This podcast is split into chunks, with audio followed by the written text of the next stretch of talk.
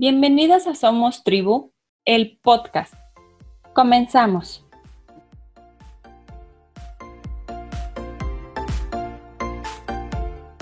Por un mundo donde seamos socialmente iguales, humanamente diferentes y totalmente libres. Hija, madre, amiga, compañera, defensora de los derechos de las mujeres y las niñas, comunicóloga, maestra universitaria y especialista en estudios de género. Cofundadora de la colectiva de educación feminista, Verónica Ortega nos regala el día de hoy una interesante plática sobre educar en el feminismo, acompañada de Yasmín Palos Rodríguez, que es licenciada en Contaduría Pública y maestra en estudios de, de género, sociedad y cultura, que ha participado también como ponente en conversatorio La violencia en contra de las mujeres, en charlas de la dignidad humana por un México libre de violencia de género y como miembro activo de la red de masculinidades para la eliminación de la violencia en contra de las mujeres. Les doy la bienvenida para escuchar este hermoso tema. Hola, buenas noches. Gracias, gracias por acompañarnos, Vero. ¿Les parece que podamos, gracias Jazz, les parece que podamos eh, eh, tener como un turno para que el público pueda identificar sus voces? Claro, sí. Adelante. Entonces, quisiera comenzar por algunas preguntas y pues obviamente a lo mejor la primera en darnos la respuesta, Vero, después Jazz y así nos vamos, ¿va? Bien. ¿Qué es el feminismo? Bueno, pues el feminismo es, eh, es un movimiento social, es un movimiento económico, político, cultural, que tiene como objetivo eh, y que nos involucra a nosotras las mujeres, que su objetivo es buscar eh, el espacio, un espacio para las mujeres, el espacio que nos merecemos, ¿no? con la igualdad, la equidad, eh, los espacios que se nos han venido negando, el feminismo los ha venido abriendo eh, desde hace mucho tiempo a través del trabajo de muchas mujeres que han luchado por darnos un, espacio a las que estamos hoy aquí. Y las que estamos hoy aquí vamos buscando eso mismo para las que vienen, ¿no? Estamos, es como abrir un camino, por eso es un movimiento. Y es un movimiento que no va a parar, que, está, que llegó para quedarse y que busca, pues, antes que, entre muchas otras cosas, la, dignidad de las mujeres. Eso es lo que yo podría, como yo conceptualizo, ¿no? El feminismo. Eh, para mí el feminismo es sin duda, y yo lo concibo como el mayor y más importante aporte de las mujeres en el mundo, ¿no? Es una creación colectiva de las mujeres como género, ¿no? El más grande aporte en, la cultura, el más grande aporte eh, en cuanto a vivencias. Y lo interesante y lo que a mí me parece increíble es que fue hecho por la diversidad de mujeres. Mujeres en diversas culturas, razas, religiones, clases, estamentos, todas unidas con eh, esa precisamente carga, esa precisamente eh, mm, discriminación que hemos vivido históricamente las mujeres y entre todas es una, eh, creamos el feminismo, ¿no? Vivimos el feminismo. Eso es para mí. Perfecto. ¿Qué mitos y realidades hay alrededor del feminismo? Uy, bueno, hay tantos, ¿no? Yo creo que uno de los tantos mitos es que eh, que las, feministas somos violentas, somos, eh, estamos locas, ¿no? Que, que queremos destruirlo todo, que queremos una igualdad sobre los hombres, una igualdad que no nos merecemos. Esos son los mitos, ¿no? Eh, que, que, que vamos por ahí haciendo cosas en contra de los demás. Son mitos que existen sobre el feminismo y sobre quienes lo ejercemos o quienes lo llevamos a cabo, ¿no? Las realidades son otras totalmente diferentes, ¿no? La realidad es que ni estamos locas ni queremos destruirlo todo. Lo que sí queremos hacer es, eh, queremos seguir luchando por la dignidad de las mujeres y las niñas, ¿no? Queremos seguir haciendo, abriendo camino para que todas podamos eh, tener las mismas oportunidades que tienen los hombres. Queremos eh, que nuestros cuerpos sean aceptados, que nuestros cuerpos sean respetados, que las decisiones sobre nuestros, nuestros cuerpos sean nuestras, no de alguien más solamente nuestras, no nada más de nuestros cuerpos, sino de nuestras acciones, de, nuestro, nuestra vida cotidiana, ¿no? Que está, estaba y sigue estando de alguna u otra forma tan eh, decidida por los demás. Ya no digo nada más por los hombres, ¿eh? sino por todo el colectivo, ¿no? Toda la gente decide cómo tiene que hacer, eh, cómo tiene que vivir una mujer, qué decisiones debe tomar una mujer, ¿Por qué debe ser mamá? ¿Por qué se tiene que casar? ¿Por qué se tiene que sentar de tal manera? ¿Por qué tiene que vestir así? ¿Por qué tiene que estudiar? ¿O por qué tiene que dedicarse al cuidado de alguien más? ¿No? Eh, tiene que ser esposa, porque si no es esposa, entonces no es nadie. Este, si no es madre, entonces no es feliz. Si no es... Eh, si no, si, si estudia, eh, bueno, tiene que estudiar, pero también se tiene que dedicar a su casa. Si es la hija menor de tantos hermanos, es la que tiene que ser, dedicarse al cuidado de los padres, ¿no? Entonces, yo creo que esas son las realidades que tenemos que ver. Y además, sumando a eso, la vida violenta a la que estamos expuestas como mujeres y que esas son las realidades que no se alcanzan a ver. Los mitos son, ¿por qué exigen que, eh, que la violencia deje de existir en ellas? Pues porque la realidad es porque existe. ¿no? Entonces, creo que esos son, serían como de manera muy general, entre muchas otras cosas, eh, los mitos y las realidades que existen entre el feminismo, ¿no? Mm, bueno, otro mito eh, eh, que yo he escuchado mucho es que es una moda, ¿no? Que el feminismo es una moda pasajera, que, que nunca vamos a llegar a ver nuestros ideales, ¿no? Nuestra agenda nunca se va a venir cumpliendo. Y pues no, ¿no? es la ignorancia en toda su expresión. El feminismo tiene tres siglos en esta tierra, ¿no? Manifestado en diferentes formas, desde luego, buscando diversos derechos, eh, queriendo, desde luego, buscar una igualdad entre hombres y mujeres. En México tenemos cuatro décadas en el feminismo y seguimos cada vez sumando más y más este, opresiones a nuestra agenda, pues para romperlas, ¿no? Desde que nos dejen decidir por nosotras, ¿no? Como bien lo dice Vero. Eso es lo que representa el feminismo, porque mucha gente piensa que es un capricho hoy me acomoda el feminismo porque soy una chava de, 10, de, de, 17 años, ¿no?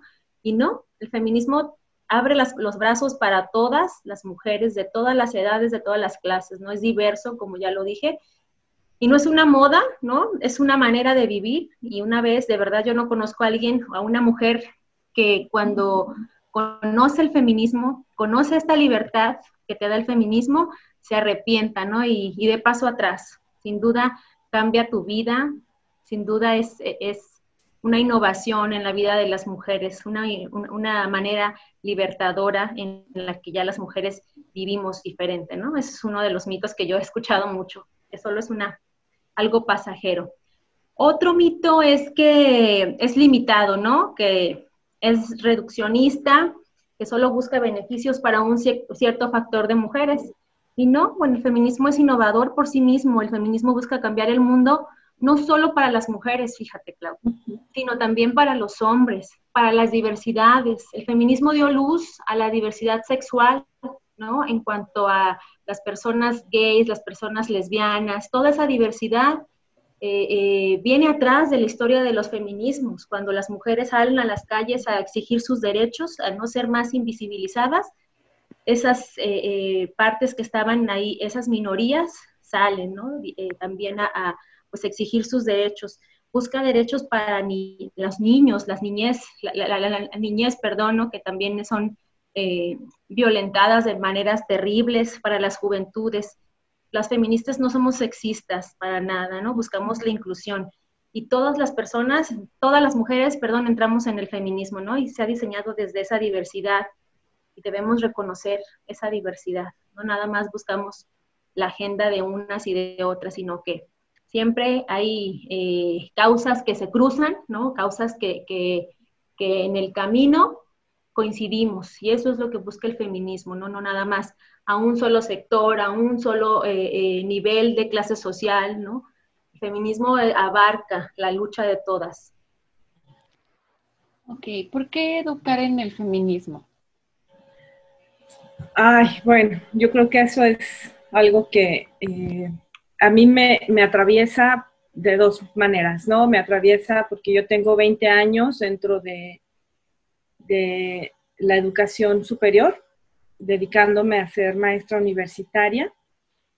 Y por el otro lado, porque soy madre de un joven de 17 años, ¿no? Y entonces eh, después de venir de una familia un tanto tradicional, no voy a decir tan conservadora, pero sí tradicional, eh, criada entre cuatro, tres hermanos mayores, varones y yo, pues la idea siempre es difícil, ¿no? Porque eh, se, nos, se nos crió con, la, con esta imagen de que la hermana pues es la que tiene que ayudar en la casa y hacerse eh, espacio para que, hacer espacio para que los hermanos cumplan con sus, con, sus cosas a su manera, ¿no? Ellos, ellos son los que tenían la, eh, pues la batuta en la casa. Esa es la, como la idea, ¿no? Eh, aunque mi casa eso más o menos se modificó y, a mí mi papá me, me,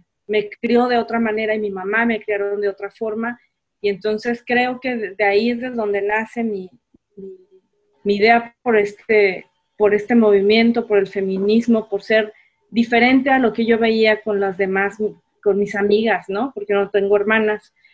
Y, y, creo que hoy educar en el feminismo y con el feminismo es importantísimo, porque es importante hablar del respeto, de la tolerancia, de la empatía que necesitamos tener como seres humanos, ¿no? Empezando por ahí, eh, sin hacer la distinción de si somos hombres y mujeres, sino que necesitamos ser respetuosos y respetuosas, tener tolerancia, generar esa empatía con el otro y con la otra de, de, estas necesidades, hacer una distinción entre y hablar de los privilegios y de las desigualdades, ¿no?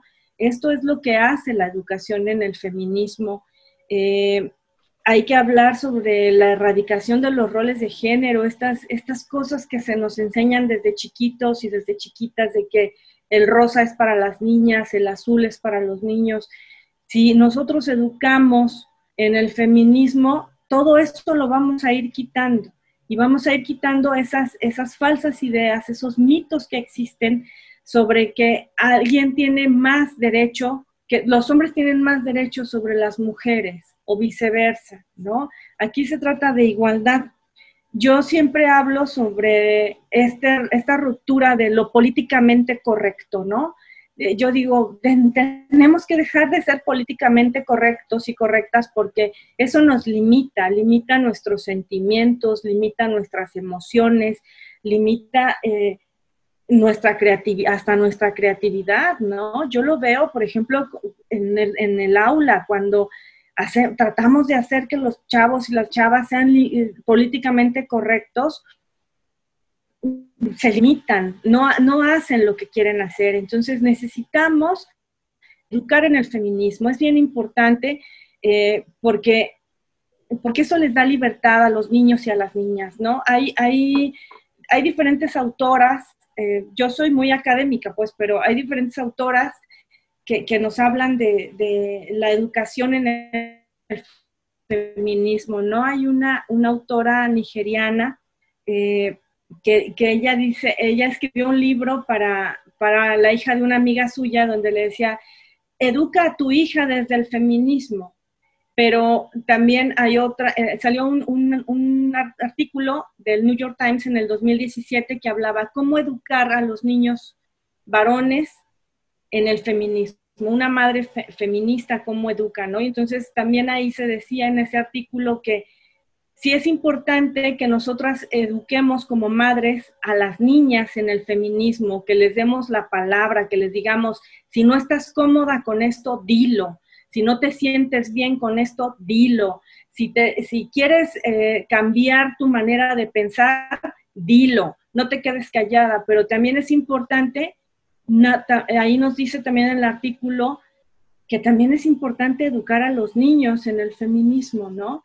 Porque esta educación va a generar estas posibilidades de respeto, de empatía, de, esta búsqueda por todos ser iguales, ¿no? De no, no voy a ser más que tú, ni te voy a tratar diferente. Si nosotros educamos desde el principio en el feminismo, vamos a tener padres de familia o padres, porque no todos van a vivir en familias, es un hecho, pero vamos a tener padres varones responsables, que no crean que el hacerse cargo de sus hijos es una ayuda para las mujeres, sino es su responsabilidad, ¿no? no tenemos que quitarles esa palabra de la cabeza de que me vas a ayudar, no, no me vas a ayudar, es tu responsabilidad. Entre eso, entre muchas otras cosas, ¿no? Que, también nos sirve el, generar esta, esta educación en el feminismo. Y bueno, yo creo que el, por qué, pues porque eso nos da libertad, ¿no? Justamente el feminismo no obliga a nadie al deber ser, ¿no? Que nos ha impuesto esta sociedad bajo esas eh, estructuras de género tan reducidas en la que nos han metido a hombres y mujeres por esa diferenciación biológica, ¿no? Eh, eh, sexual, en la que si tienes pene, deberás de ser y deberás de comportarte de esta manera. Y si tienes vulva, pues comportarte de tal, ¿no? Y es tan reducido eh, este cuadro del deber ser que si sales de ahí, pues eres estigmatizada, eres criticada y desde luego eres violentada, ¿no? Importantísimo la educación en casa, una educación en igualdad, una educación en respeto, porque el feminismo precisamente se basa en una cultura de paz, una cultura de respeto, una cultura en donde hay igualdad de derechos para todas y todos, ¿no? En donde todas y todos tenemos obligaciones y también tenemos beneficios, porque entonces no le cargamos tanto un sector de responsabilidad eh, o todos los sectores de responsabilidad, cuidados y crianzas pues a una sola persona, ¿no? En este caso, las mujeres, ¿no? Las madres. Y bueno, desde las academias, ya en lo universitario, cuando comienza a estructurarse esta visión teórica y epistemológica feminista, pues estratégicamente eh, se decide que no se le va a poner el nombre de educación feminista, ¿no? Se dice, pues para que sea aceptada en este mundo eh, eh, androcéntrico y heteropatriarcal, vamos poniéndole perspectiva de género, ¿no? Tuvo que cambiarse ese nombre que pues fue como lo más conveniente para que los, la, educación feminista como tal, eh, eh, con este nombre de perspectiva de género, fuera aceptada por hombres, ¿no? Y también por algunas mujeres que pues no, no, entendían esta visión, ¿no? Que desde luego eh, a todas y todos nos beneficia. Y bueno, importante ver, ahora tenemos maestrías, tenemos diplomados, especializaciones en estudios de género, pero en realidad pues es estudio en el feminismo, son estudios del feminismo, la perspectiva de género. Y ha cambiado mucho, ¿no? Ahora tenemos legislación, tenemos de todo tipo de protocolos de actuación. Yo actualmente estoy dando clases de perspectiva de género a, académicos, eh, aspirantes a policías. Y bueno, me parece súper importante que un, policía, ¿no? Eh, tenga estos estudios, estos conocimientos, porque, bueno, son uno de los sectores que em, más han ejercido violencia en contra de las mujeres, ¿no? Y es una tarea difícil, yo ahorita estoy totalmente absorbida en eso porque imagínate el primero, bueno, dar clases a hombres y luego hombres empoderados, literal, con un uniforme, un arma, una placa de policía. Y bueno, inicio desde esto, ¿no? Desde cómo fue la división, la desigualdad, los estereotipos de género y la importancia que es la perspectiva de, género en su, en su preparación, ¿no? bueno, hago énfasis pues que es importantísimo educar desde el feminismo porque pues teoriza desde la diversidad, ¿no? Da luz a la intersección que las mujeres vivimos, ¿no? En nuestra diversidad. exhibió la violación de los derechos humanos de la humanidad, literal, el feminismo hizo eso, dando especial énfasis en la mitad de la población, que somos las mujeres, ¿no? En cómo vivíamos violentadas, vivimos violentadas, cómo vivimos en, eh, subordinadas, ¿no? en, este mundo patriarcal. El feminismo ha, roto el, tabú del silencio, ¿no? Ha puesto nombres a, quienes ejercen violencia, a quienes eh, dan eh, prioridad a los grupos que dominan, ¿no? En, este capitalismo en el que vivimos. Por eso es tan importante el, pues, desmantelar esos terribles y violentas formas de, operar en este mundo, porque lo vemos ahora con esta situación terrible de, del COVID, ¿no? Como solo los que tienen poder adquisitivo, poder económico, pues son los que le están, la están haciendo y se están salvando, ¿no? Y el feminismo es eso, dar luz e inclusión a, todas esas personas que, viven, pues, eh, arraigadas, ¿no? De, en, en las márgenes de las esferas en donde no hay poder, en donde no hay economía, poder adquisitivo. Eso creo que es muy importante y el feminismo permite eso. El feminismo permite que tengamos una igualdad desde la familia y desde la sociedad, ¿no? Que es como el género permea, el género permea en todo, en la educación, en la calle, los, los, medios de comunicación y bueno, es importante que los estudios de, educar en el feminismo para erradicar eso. ¿Cuáles son los resultados que tenemos cuando educamos en el feminismo? Bueno, fíjate que yo encontré que tengo eh, el resultado, si te lo digo en mi hijo, por ejemplo, eh, tengo un chico sensible, un chico preocupado, ¿no? Por la sociedad en la que vive, por, por él mismo, por sus compañeras, por sus amigas, por su mamá, por su abuela, ¿no? Eh, un chico involucrado, en esta idea del feminismo, no como aliado, porque eh, él y yo no somos, yo no soy, eh, no, estoy como mucho con esa palabra de ser un aliado, pero él como hombre está muy al pendiente de ello y creo que eso lo ha hecho sensible, lo ha hecho más emocional y le ha ido abriendo las puertas para reconocer que necesitamos un mundo de igualdad, un espacio de igualdad en donde eh, las mujeres, todas, merecen un espacio, merecen respeto, merecen empatía y que ellos tienen que ir, eh, al menos él lo ve así, a un lado de nosotras, ¿no? Y que cuando nosotras les pedimos que se, vaya, se hagan hacia atrás, eh, por ejemplo, en las marchas, se hacen atrás o simplemente no van, por ejemplo, ¿no? Pero en todo lo demás, él está siempre muy preocupado por eso y creo, y también lo veo en el aula, porque en el aula he tenido, pues en estos 20 años y sobre todo en los últimos 5 años, creo que lo he visto más, ¿no?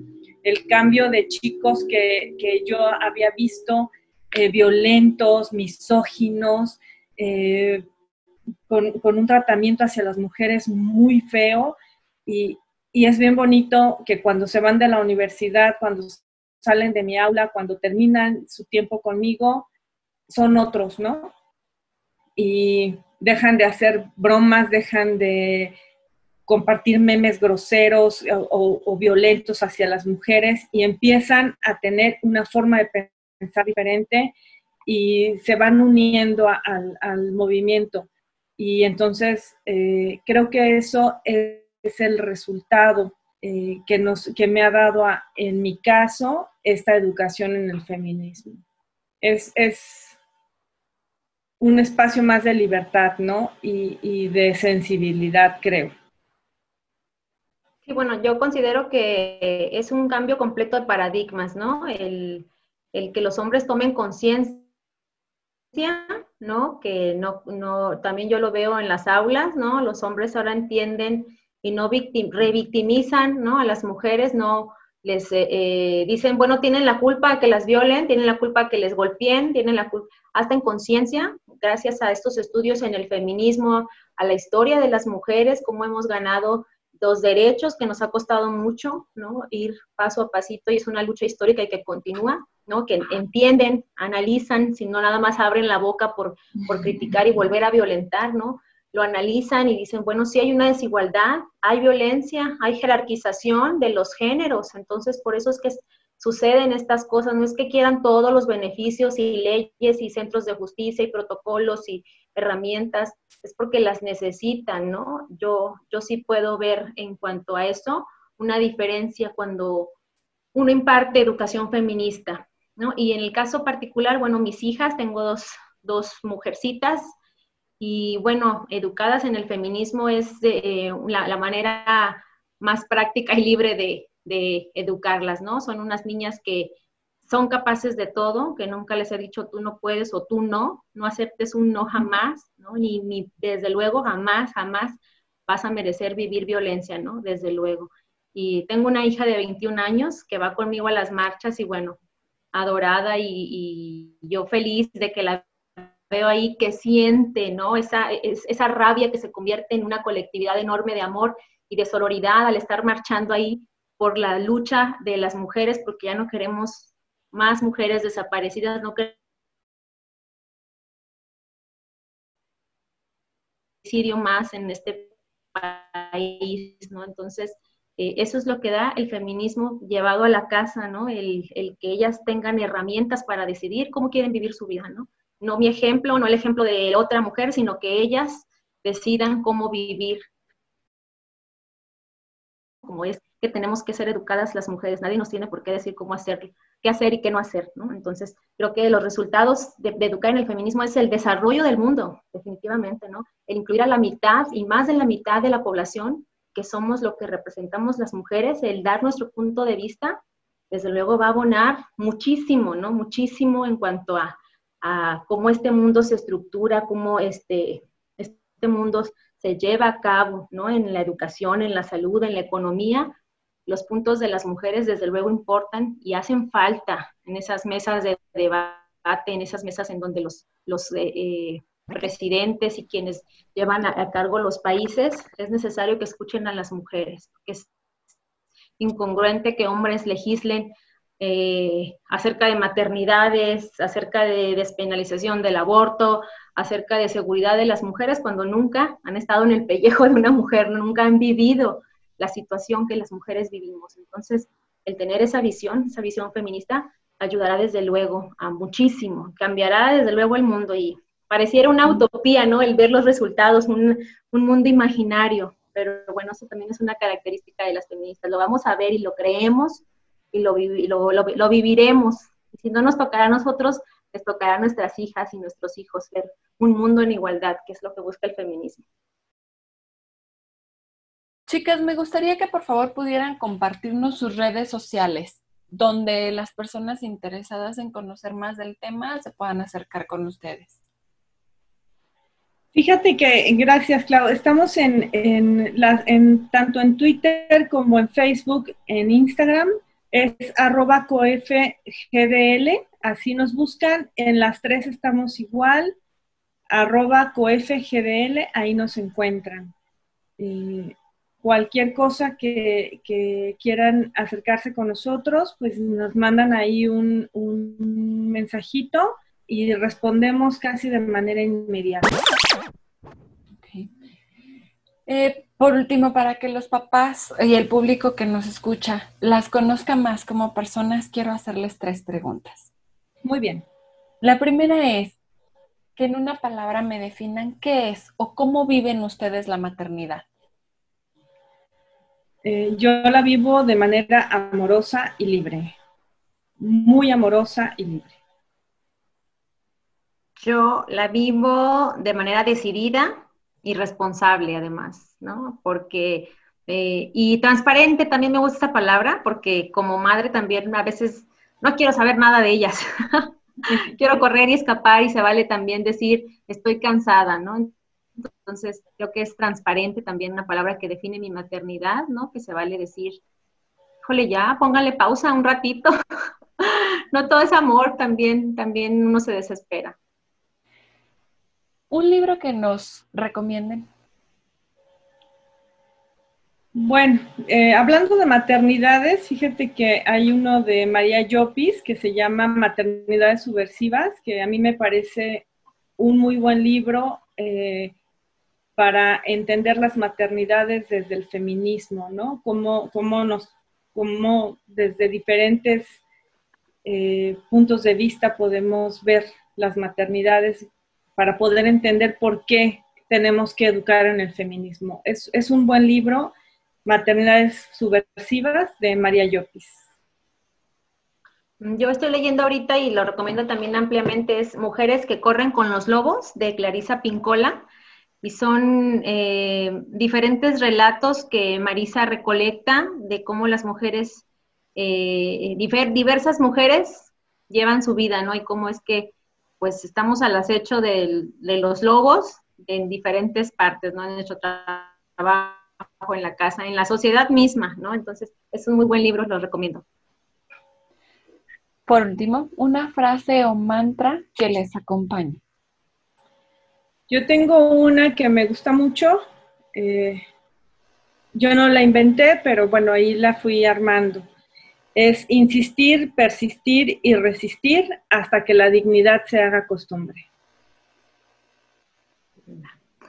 Bueno, a mí me gusta mucho eh, una frase de Simone de Beauvoir, que es una filósofa eh, francesa, innovadora, una mujer inteligente, bellísima, que incluso eh, escribió tantas cosas bellas que ahora todavía vivimos, ¿no? Y bueno, la frase dice así, este, ay, puedo, puedo leerla porque sí es como algo complicada, ¿no? Por, por el uso de palabras. Eh,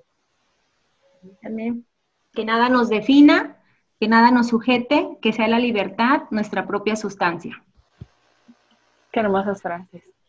Chicas, ha sido un gusto enorme compartir con ustedes y pues con la esperanza y la convicción de que nos volvamos a ver en otro episodio. Muchísimas gracias, Clau. De verdad, gracias por este espacio y es también un honor para nosotras estar aquí contigo. Muchas gracias. Gracias. Gracias por la invitación y ojalá sí sean más, más ocasiones y qué bonito lo que haces, qué bonita labor social de, de esta comunidad, ¿no? Eso es lo que necesitamos, trabajar en comunidad y en diversidad. Muchas gracias. Gracias a ustedes. Un abrazo. Un abrazo, gracias.